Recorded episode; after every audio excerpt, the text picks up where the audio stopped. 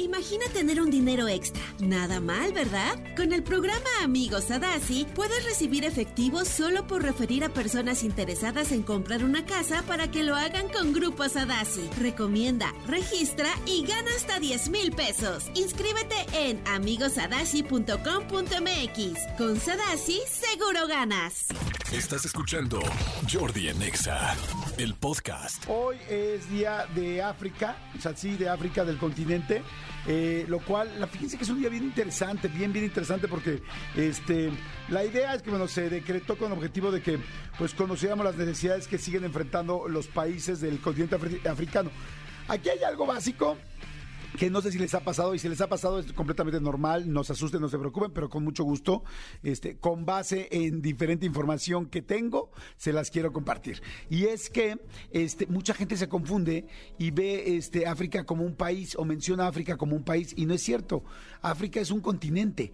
Acuérdense que es de los continentes que tenemos, todo el continente africano y en África pues hay muchísimos países como Sudáfrica, como este eh, Egipto, no sé, hay muchos países eh, como Etiopía, hay muchos, muchos, muchos, muchos países dentro de África, pero mucha gente de repente lo confunde con un país, lo cual, pues bueno, eh, nos pasa normalmente, pero lo quería comentar para que así, para que la próxima vez que digas, eh, si te pasa a ti, pues ubiques que es un continente y no es el país, ¿no? Pero bueno, dentro de todos los países que hay en África, pues hay muchos países en extrema pobreza y que la pasan muy, muy fuerte, como, no sé, Ruanda, Uganda, hay países que están muy cañones que lamentablemente, muy cañones me refiero a que hay muchísima hambre, hay muchísima falta de educación, hay pues condiciones de vida, la verdad, pues inclusive infrahuma- infrahumanas, porque hemos visto nosotros todas estas personas, de repente chicos, eh, familias, niños, eh, adultos, pues eh, en extrema pobreza. Y de hecho, fíjense que yo soy, bueno, yo, yo me hicieron favor de invitarme a, a ser embajador de la, de la ONU y cada quien escoge un eh, pues una causa. Bueno, cuando eres embajador, tú escoges una causa. Y yo escogí una causa que se llama Cero Hambre.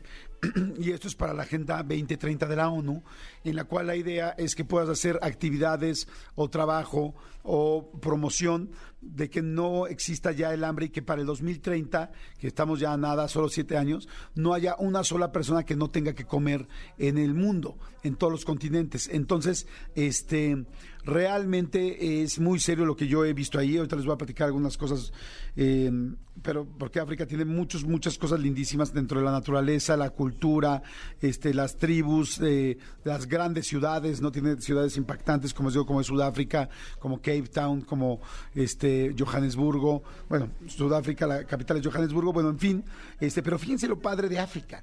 África tiene algo lindísimo y es que prácticamente es la cuna eh, de la humanidad. O sea, la cuna, cuna, cuna de la humanidad. El primer este, eh, homínido conocido eh, se, fue aproximadamente hace 7 millones de años y es el Australopithecus. ¿Se acuerdan que nos costaba trabajo en la escuela aprenderos el nombre del Australo- Australopithecus? Bueno, pues fue encontrado este, hace 3.3 millones de años. Este, y han sido descubiertos en el Sahara, en el desierto del Sahara a 3.000 kilom- kilómetros de otras fosas que se llaman las fosas tectónicas que están en África también, ¿no? En ese continente. Pero bueno, lo que les quiero decir es que, o sea, el ser humano, el vestigio más antiguo que existe del ser humano está en África. O sea, en teoría, la población humana nació o empezó o se generó en África. Y si en la religión judía le dicen de alguna manera, y si en la católica era Adán y Eva, y si tal, bueno, todas estas historias que pueden ser evidentemente metáforas, en fin, como cada quien las quiera llamar, decir o creer, o, o tener la fe de que así fueron, en fin. El asunto es que, bueno, cualquiera de esas empezó la, eh, la raza humana en África. Entonces, así de importante es, todos venimos. Por eso, no sé si han visto que ahora están haciendo unos estudios de genoma bien interesantes, donde te dicen de dónde vienes y de qué parte tienes. Y entonces mucha gente dice, ay, tengo tanto por ciento español, ¿no? Ya saben, que andan ahora todos con esa payasada de, tengo tanto por ciento español y tanto por ciento de irlandés y no sé qué tal, tal. Pero todos, todos, todos, todos en nuestra hoja, yo ya me lo hice dos veces y la verdad quedó bien padre, bien interesante saber cómo de dónde tienes este, este, herencia genética y todos tenemos, bueno, no sé si todos, pero yo creo que la mayoría tenemos de África. A mí me salió una buena parte de África, creo que a Manolo también le salió una buena parte de África y es por esto, porque aquí se generó la raza humana. Entonces está bien interesante, la verdad que excelente día de África y yo tengo una anécdota que contarles, pero me va a tardar muchísimo, entonces mejor se los cuento más adelante. Ya, me, ya, quiero entrar más seguido. No, no, hombre, porque esto, y si no, otra vez no va a haber reflexión hoy. No, no, no, no, no, no. Eso no se porque si no me como todo el tiempo y quiero platicar también lo del Popocatépetl y tengo un chorro de cosas. Por ejemplo, esto que está increíble con Alep. Esto no tiene nombre, neta, no tiene nombre.